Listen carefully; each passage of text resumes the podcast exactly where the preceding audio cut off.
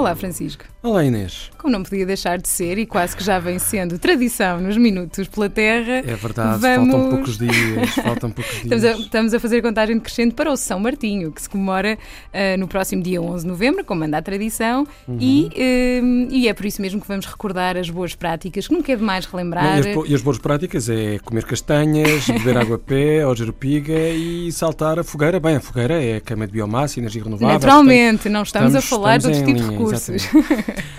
mas, mas nós queremos ir mais longe queremos. no que à castanha e à jerupiga diz respeito. Sim, queremos celebrar este dia de uma forma mais ecológica uh, e vamos começar pela castanha e a jerupiga. Uhum. Portanto, optar sempre pela produção nacional. O Norte de Portugal continua a ser a área de referência de produção uhum. deste tipo de, de produto. Um, e, e, de Nomeadamente facto, em termos de qualidade, não é? Sim. Sem dúvida, até porque Portugal é líder europeu nesta, nesta produção da castanha e, e, quer dizer, a excelente qualidade também leva à procura para consumo fresco e transformação, ainda pouco explorado em Portugal. Uh, até porque o consumo da, da castanha tem, traz vantagens para a saúde também. Sim, e, e, e para o ambiente. Uh, na saúde tem benefícios para o colesterol e não tem glúten, ou seja, mas, por outro lado, também há aqui uma questão importante que é o, o, o, ecossistema, os castanheiros, que, são, que marcam a nossa paisagem, nomeadamente no norte de Portugal. E na noite de São Martinho? E na noite? Como é que é nas nossas casas? Eu não sei como é que vai ser na tua, Francisco, mas calculo que vais seguir exatamente estas dicas à risca. Não, não, não há dúvidas nestes compromissos públicos depois Temos que assumir, tal exatamente. e qual.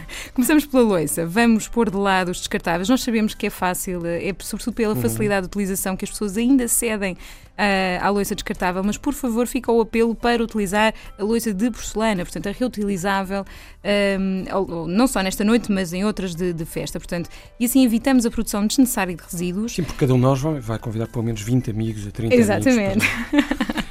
E começar a castanha. Exatamente. Ora bem, a, a questão é, é, é, desligar o forno um bocadinho antes uh, dela estar completamente assada. Também é algo que nós aqui estamos a falar da castanha, mas pode ser utilizado em, em, qualquer, em qualquer, outro. em qualquer outro cozinhar. Uh, mas depois podemos reutilizar o papel de jornal ou de revista em que embrulhamos as castanhas e depois, eh, o que é que acontece se sobrar castanhas? Esperemos se, que não. Esperemos que não, mas, mas, se sobrar, nada de deitar para o lixo, pode uh, reutilizar inúmeras opções de pratos, uh, uhum. até porque antes, não sei se tu sabias, Francisco, mas antes da batata Sabia, chegar sim, à Europa, a castanha era o ingrediente principal em muitos pratos, portanto está perfeitamente para substituir a batata.